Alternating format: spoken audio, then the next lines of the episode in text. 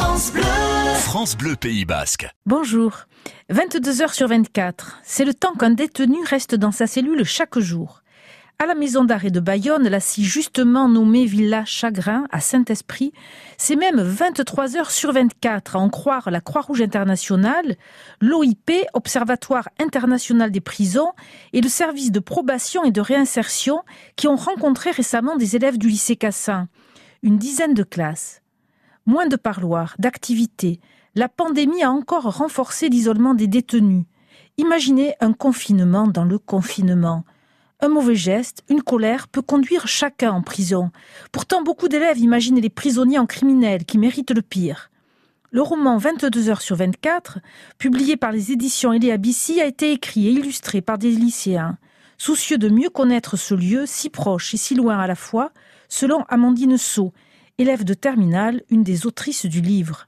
Les détenus sont condamnés à la privation de liberté, et souvent en préventive, avant même le jugement. Ils sont condamnés à un confinement dans des cellules de 9 mètres carrés, entassés à 3 ou 4 en dépit de la loi.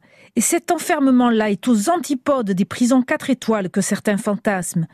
La télé est payante, celui qui ne peut la payer doit subir les émissions des autres. La douche, c'est une ou deux fois par semaine.